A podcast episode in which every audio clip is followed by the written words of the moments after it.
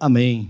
Boa noite mais uma vez, pessoal. Boa noite você que está aí na sua casa nos acompanhando. Para nós é uma alegria mais uma vez estar aqui trazendo uma mensagem, trazendo uma palavra de Deus para as nossas vidas. Eu confesso que hoje estou muito feliz, né, por a gente estar encerrando essa turma, essa primeira turma, esse desafio que aqui estivemos. Mas confesso que o nosso coração se enche de alegria. Se enche de alegria com essas palavras, se enche de alegria em saber que a gente, de alguma forma, a gente pode ajudar, de alguma forma a gente pode dar um, algum tipo de exemplo. É lógico que nem tudo na vida da gente a gente consegue ser algo ser sempre exemplar, apesar que deveria, né?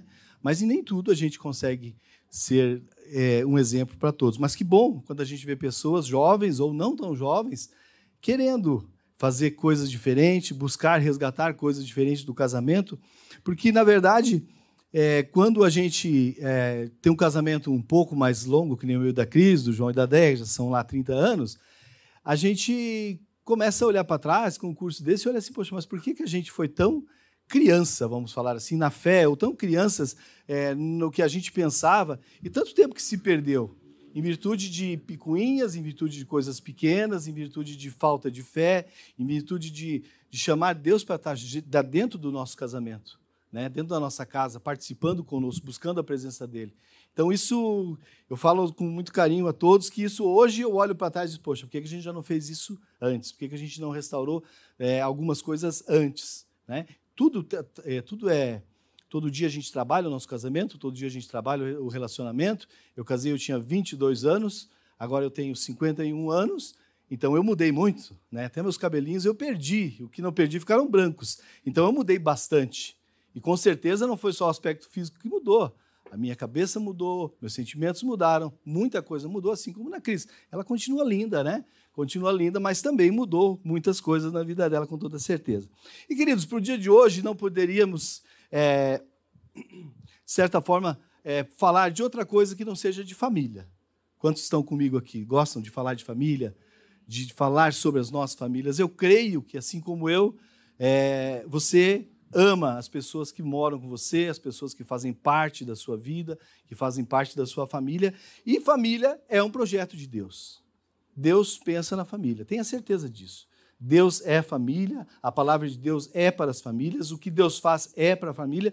E como que se Deus, o nosso Criador, o nosso Senhor, pensa em família, é, quer restaurar a família, quer manter as famílias, quer fazer com que as famílias estejam bem, como que eu e você vamos pensar diferente. Amém, queridos? Como que nós vamos ter um pensamento diferente do que Deus tem? Como que eu vou, como que você vai, dentro da sua vida, é, trabalhar para que o seu casamento, o seu relacionamento com essa mulher, com esse homem que você tanto ama, com os filhos que Deus lhe deu, não seja o melhor possível. Não seja assim como Deus quer, da maneira com que Deus desenhou, da, da maneira com que Deus nos ensina na palavra dele. Né?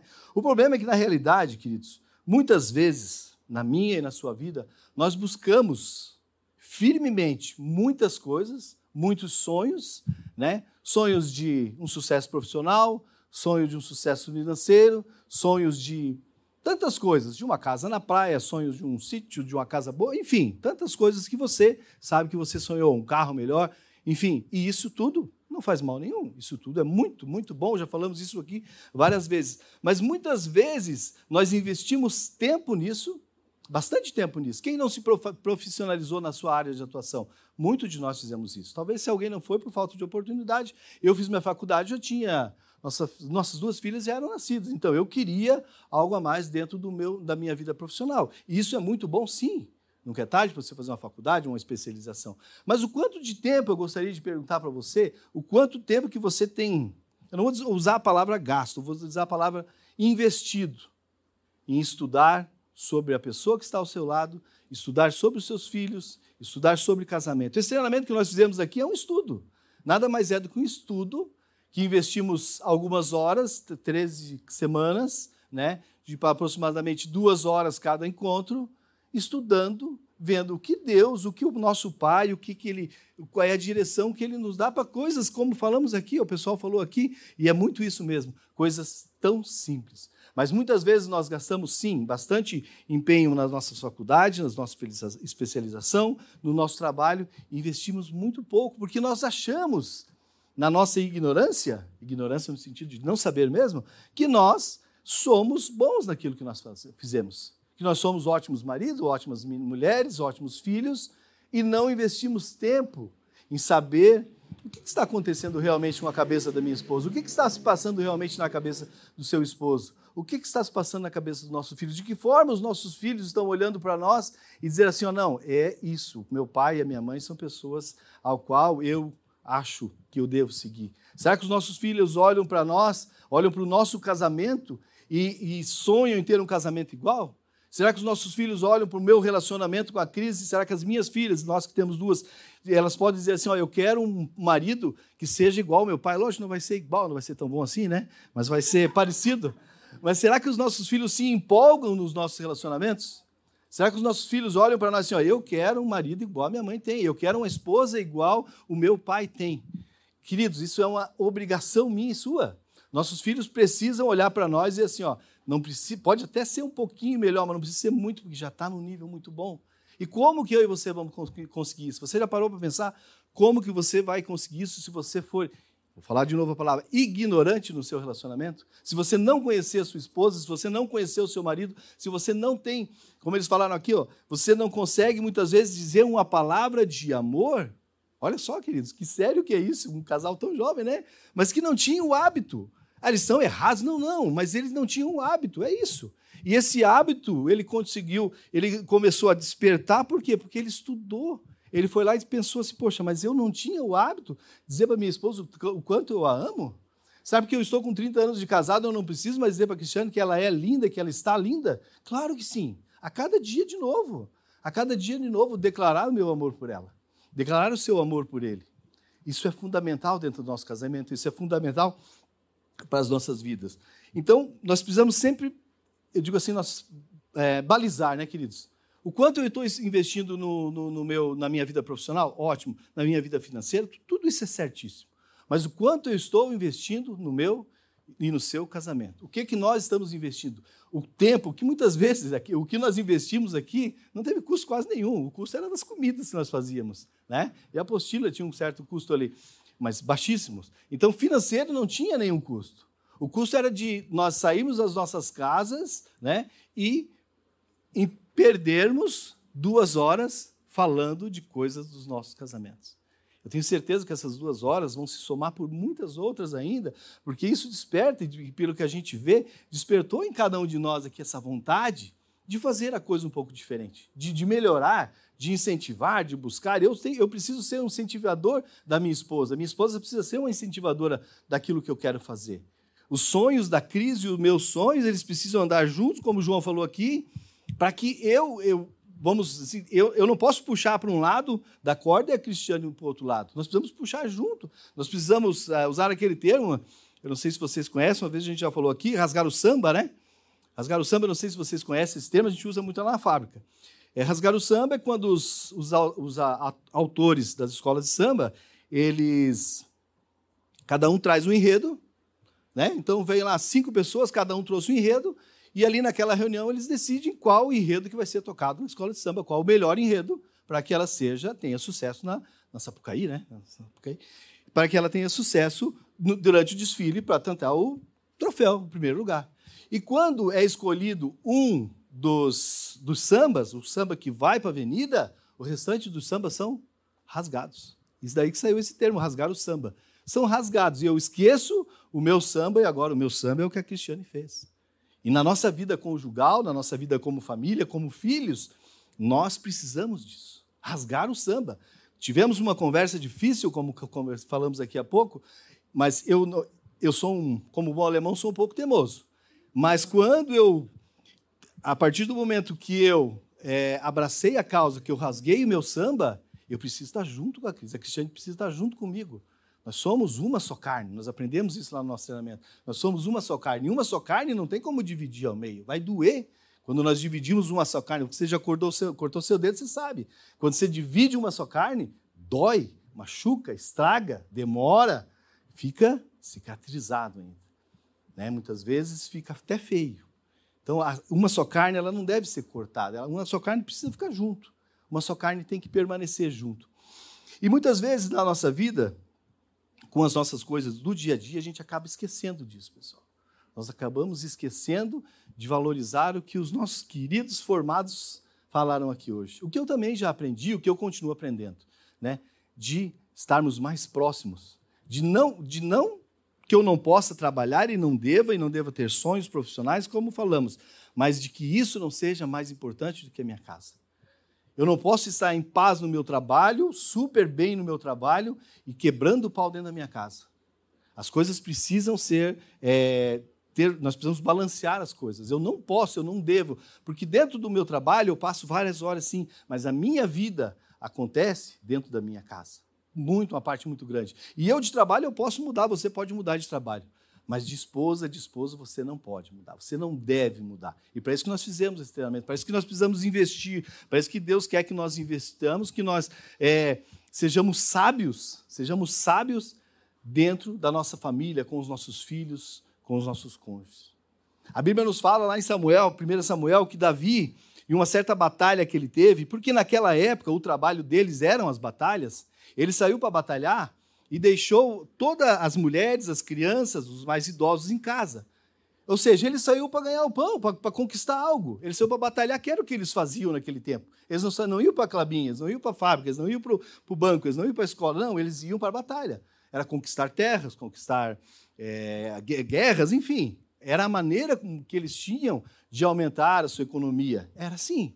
E a Bíblia diz que eles saíram para buscar o pão Vamos entender dessa forma. E quando eles chegaram em casa, quando eles chegaram, a cidade dele tinha sido invadida pelos inimigos e tinham levado todos, homens, mulheres, crianças. E esses homens se desesperaram. Você pode ver lá na sua Bíblia. E esses homens ficaram desesperados, porque eles saíram para trabalhar. E quando eles voltaram do trabalho, a família deles já não existia mais. Apesar de que você for olhar, Deus devolveu tudo isso a eles. Deus devolveu essa oportunidade a eles. Mas muitas vezes, queridos, a mim na sua vida, quando nós saímos para trabalhar, ou quando nós valorizamos mais o, nosso, mais o nosso trabalho do que a nossa família, mais o nosso dinheiro que nós queremos, mais o nosso sonho do que a nossa família, quando eu e você voltarmos desse sonho, quando eu voltarmos do nosso trabalho, queridos, a nossa família pode não estar lá. Eu acho que você está entendendo o paralelo, né? Nosso lar pode estar destruído, os nossos filhos podem estar destruídos, a nossa casa, o nosso casamento, tudo aquilo que sonhamos, tudo aquilo que almejamos pode estar destruído. Então nós precisamos ser muito inteligentes e buscar a presença de Deus nas nossas vidas sempre nesse ponto. Esse curso nos fala de várias situações, de várias situações, de coisas pequenas, gente. Nós falamos de vários, cada, cada final de semana, cada, cada segunda-feira num tema.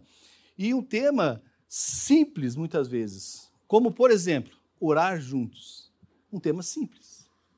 E que eu vou conversar para vocês, que quando eu e a Cris fizemos o nosso primeiro treinamento, quando foi, amor? 2019. A partir dali, eu e a Cristiane, que já temos, já estamos há uns 20 anos, mais ou, mais ou menos, na igreja, no caminho, buscando, nós não tínhamos o hábito diário de orarmos juntos. Ela orava, ela fazia o devocional dela, eu fazia o meu, mas eu e ela não tínhamos o hábito de orarmos juntos, de orarmos juntos pelos nossos filhos, de orarmos juntos pelos nossos sonhos, pelo nosso trabalho, pela nossa saúde, por tudo que você imaginar. Assim como você ora. Eu tenho certeza que todos aqui oram, mas eu tenho certeza também que existem muitos casais aqui que não oram juntos. E esse é um hábito, querido, falando de algo muito simples, porque é simples orar, é uma questão de decisão. Ah, você não precisa, você tem que decidir orar. Eu quero orar, eu preciso orar, eu sei que eu preciso orar. Então, quando eu decido que eu vou orar, eu vou orar. E pronto, você pode orar em qualquer lugar. Você não precisa chegar. Lógico que a Bíblia nos orienta que nós devemos ir para o nosso quarto, né? Ter um momento mais íntimo com Deus, claro que isso, óbvio. Mas orar não precisa ser algo tão. É, eu estou numa fila do banco, eu posso orar ali. Amém? Então, orar é uma decisão minha e sua. Mas o orar juntos, essa decisão, esse aprendizado de orar junto pelo aquilo que nós queremos, nós estamos buscando, eu aprendi agora, em 2019. Entendeu? E, e olha, são coisas pequenas que fazem muita, muita diferença nas, na vida da gente. Por quê? Porque quando as coisas não estão bem, queridos, eu e você temos um hábito bem fácil de murmurar, verdade ou não? Não sei se vocês murmuram, mas a gente murmura, a gente desanima, a gente, poxa, a coisa não está legal. E a Bíblia nos fala claramente, e foi isso que nós fizemos nesse nosso treinamento: buscar a palavra, buscar o, a direção na palavra de Deus. E a Bíblia nos diz claramente né, que o meu povo padece por falta de conhecimento. Os casamentos padecem por falta de conhecimento. Os, as, uh, os filhos podem padecer por falta de conhecimento. Por conhecimento de quem? Dos pais, muitas vezes, meu e seu. Uh, o, o relacionamento padece. Jesus, Deus está falando de várias coisas. O povo está padecendo por falta de conhecimento. E onde eu e você vamos buscar o conhecimento, queridos? Onde nós? Então, quando nós falamos que esse, esse treinamento, ele não foi nada baseado naquilo que eu penso ou que a Cris pensa. Não foi baseado, ah, o Elcio fez uma cartilha. Não. Foram baseados na palavra de Deus. O que, que Deus fala através, sobre o perdão, por exemplo, que era um dos temas? O que, que, o que, que a Bíblia fala? De que forma a Bíblia nos orienta sobre o perdão? De que forma a Bíblia nos orienta da nossa intimidade sexual? De que forma que ela nos orienta? Que é uma bagunça que vale tudo? Não, nós temos a Bíblia nos orienta. Então, todos os pontos que, é que, são trabalhados são trabalhados dentro daquilo que a Bíblia nos orienta e não na ideia de alguém. Lógico, eu tenho a minha opinião é, baseado no quê? Na palavra de Deus. E aquilo que, você, que eu e você precisamos transmitir, é aquilo que eu e você precisamos levar para dentro da nossa casa. Por quê? Porque não existe um padrão de família, amém, queridos? Existe um padrão de famílias? Não existe um padrão. Um padrão é, ah, um, casamento, ele tem que. O marido tem que ter uma altura, a mulher outra, tem que ser um filho homem, uma filha mulher, não sei o quê. Não, não existe isso. O que existe são padrões bíblicos, perdão, padrões bíblicos a qual nós precisamos seguir. Lá na minha casa eu penso muito diferente do que lá na casa do Edson, com toda certeza, em vários aspectos. Em vários aspectos o Edson vive diferente da minha. Não há dúvida disso. Mas ah, o padrão que eu sigo, o padrão que o Edson segue, é o padrão ao qual Cristo nos ensina, ao qual a palavra dele nos ensina. E o sucesso vai estar dependendo disso.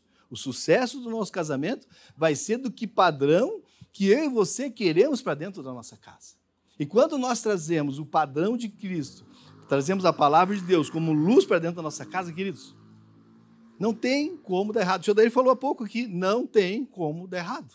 Não existe como dar errado. A Bíblia nos orienta a respeito disso, sobre várias e várias situações que a gente tem. E como falei, coisas simples, coisas bem simples, que o nosso casamento muitas vezes desanda. O nosso casamento, nosso relacionamento com os nossos filhos desandam. Por quê?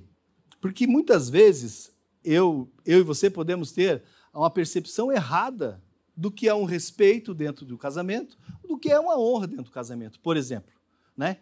Se eu, se eu, se eu pedir para levantar a mão aqui, todos vão levantar. Quem respeita a sua mulher aqui? Qual a mulher que respeita seu marido? Todos vão levantar a mão. Agora, se eu perguntar para você, você honra exatamente o seu marido?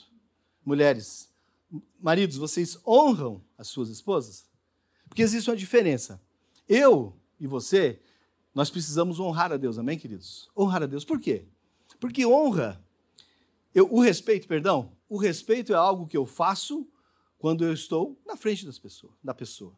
Eu respeito a Cris, mas se passar uma menina depois que ela não estiver junto, estou olhando. Isso é um respeito? Isso é um fingimento. Quando, quando que eu vou honrar a Cristiane? Quando eu não fazer isso? Quando ela está ausente. Quando ela não está junto comigo, que eu mostro o quanto eu a honro. Eu mostro a minha honra com ela quando o meu celular pode ficar em cima do. Tem senha? Tem senha, mas ela sabe a senha. Tem senha, porque senão a gente arranca aquela coisa no bolso, daqui a pouco ele já.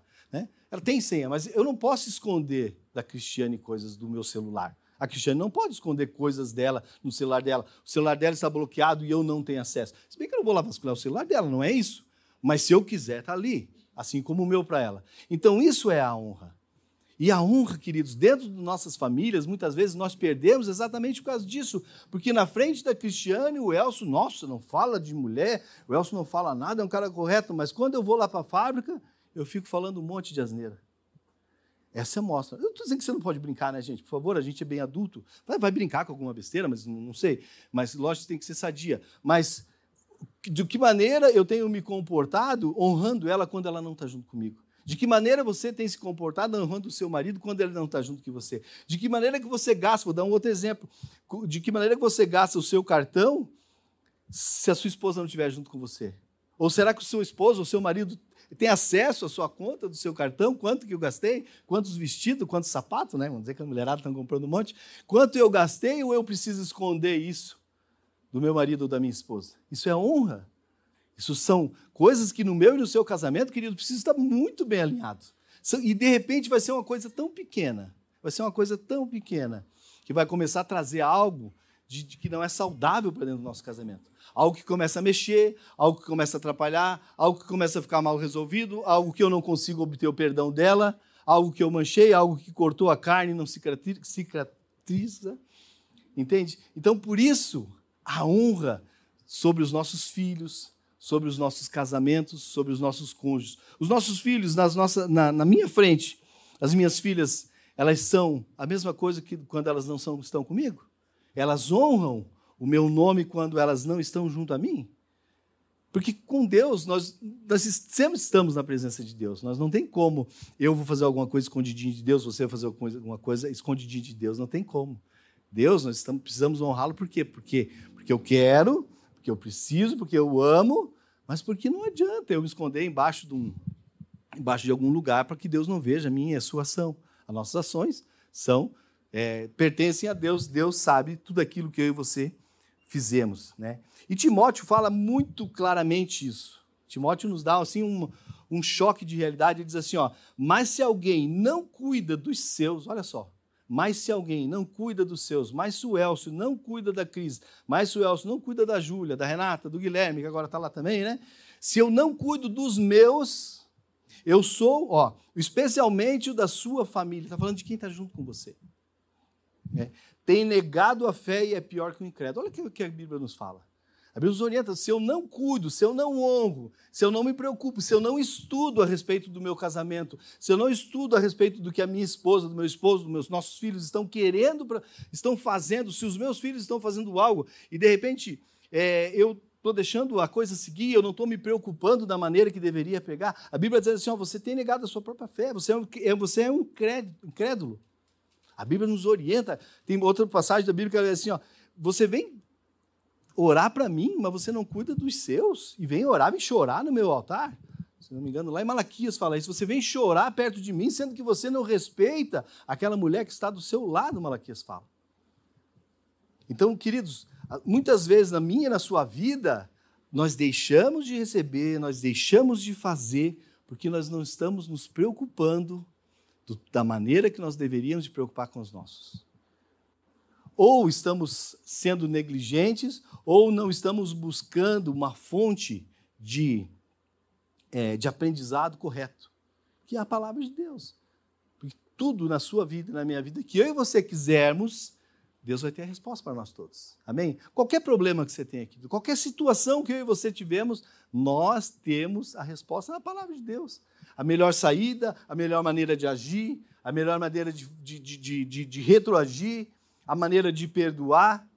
Eu e você temos acesso a tudo isso. Basta o quê? Basta nós queremos. Porque esse treinamento que a gente fez lá agora, que a gente comentava com o pessoal, são coisas simples, mas que se eu não quiser praticar, gente, né? São coisas simples. Se eu não quiser praticar o perdão, eu fui lá, eu sei que eu preciso, mas eu não quero praticar.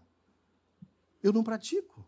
Né? Você pode vir aqui na igreja, eu já dei esse exemplo aqui outras vezes. Eu posso vir aqui, entrar dentro do meu carro, eu e a Cristiano estamos indo embora, dizer assim: Nossa, amor, mas que culto abençoado, que palavra legal dela. Estou dando exemplo, tá? Ela olha assim: Nossa, não gostei. Escutaram a mesma palavra, a mesma pessoa falando, mas o meu coração não estava, não, não, né? Ou o coração dela não estava recepcionando aquilo ali. De que maneira? Ou estava devagando e nem prestou atenção no que estava acontecendo. Então, as coisas da vida nós é, temos acesso, queremos acesso e aplicamos lá no nosso casamento, lá na nossa casa, lá no nosso trabalho. Porque o plano de Deus é para todas as famílias. Você já, recebe, já reparou lá na sua Bíblia, né? Quando, quando Deus criou Adão e Eva, criou família, falou, né? Multiplicai, né? É, sejam fecundos, multiplicai e dominem sobre a terra. É plano de Deus, né? Quando, quando, quando Deus falou a Abraão, né? Em ti serão benditas todas as famílias da terra. Em ti serão benditas todas. Quando Noé fez a arca, né? A salvação para quem? Para ele e para a família dele. Família. Tudo, né? Bem-aventurado o homem Salmo 128. Bem-aventurado o homem que teme ao Senhor e anda nos seus caminhos. O trabalho das suas mãos comerás, serás feliz. E tudo te irá bem. O tio Adair falou para nós: tudo te irá bem. Tua esposa no interior da sua casa será como uma videira frutífera. Seus filhos como rebentos da oliveira à roda da tua mesa. Quem dos homens presentes aqui não quer isso para sua casa? Quem? Mas olha o que ele diz lá: Bem-aventurado o homem que teme ao Senhor. Ele está tá botando uma condição para eu e você, homem. Uma condição bem-aventurado o homem que teme. Se eu já não temo. Mas eu quero isso para minha casa. Eu quero isso para minha casa. Então, o, o, o, se eu quero isso para minha casa, eu preciso fazer o quê? A minha parte. Eu preciso fazer a minha parte. Eu preciso é, buscar, eu preciso investir no meu relacionamento, eu preciso investir no meu casamento, eu preciso investir em estudar os meus filhos, eu preciso investir em estudar a minha mulher, eu preciso investir em fazer um treinamento, eu preciso investir numa conferência de casais, numa rede de casais, eu preciso investir. Investir. Gente, isso é investimento ler um livro sobre, ler um livro, lógico, um livro cristão, né? um livro que vai te ajudar de maneira acerca que, que Deus, que Jesus pensa na palavra do Senhor, mas isso vai fazer diferença no meu e seu casamento. Existem livros aí maravilhosos sobre casamento, sobre relacionamento, alguns pastores, conheço alguns lá do, do, do Jesus Cop, é, é, Gonçalves, né? Josué Gonçalves, pastores que trabalham com família, livros maravilhosos para eu e você investirmos, investirmos tempo, investirmos vontade, saber que aquilo vai voltar para nós, queridos, vai voltar em forma de alegria. Mas muitas vezes, vou falar dos homens agora aqui, muitas vezes nós achamos que sabemos tudo. Nós temos esse hábito bom de achar que nós sabemos tudo, de que não precisamos, de que mulher, né, minha mulher minha é assim. Queridos, quanta ignorância. Ignorância no sentido de não saber realmente o que vai fazer bem para o seu casamento, o que vai fazer aquela pessoa que está do teu lado feliz, realizada, em todos os aspectos. Muitas vezes falta dinheiro, gente, falta mesmo. Mas a felicidade é diferente de ter, de ter tudo aquilo que a gente quer. Né? Falando de, de, do financeiro. Muitas vezes a gente passa perrengue. Falaram aqui ainda, mas como é bom sair daquilo à luz da palavra de Deus. Como é bom sair de um problema à luz da palavra de Deus. E como, queridos, que eu e você vamos conseguir fazer isso se nós não investirmos. Se nós não investirmos no nosso relacionamento, se nós não investirmos no nosso casamento, se nós não investirmos em perdão dentro do nosso casamento, dentro da nossa casa. Né? Você lembra lá de quando Paulo e Silas estavam na cadeia, né? Quando as cadeias se romperam, que o carcereiro ia se matar, o que, que, que Paulo falou para ele? Não faça nada contra você. E ele perguntou para Paulo, tá, mas o que, que eu faço? O que, que eu faço para ser, para ter a vida eterna? Crê no Senhor Jesus, que será salvo tu e a tua casa. Família de novo. Família se preocupando com família.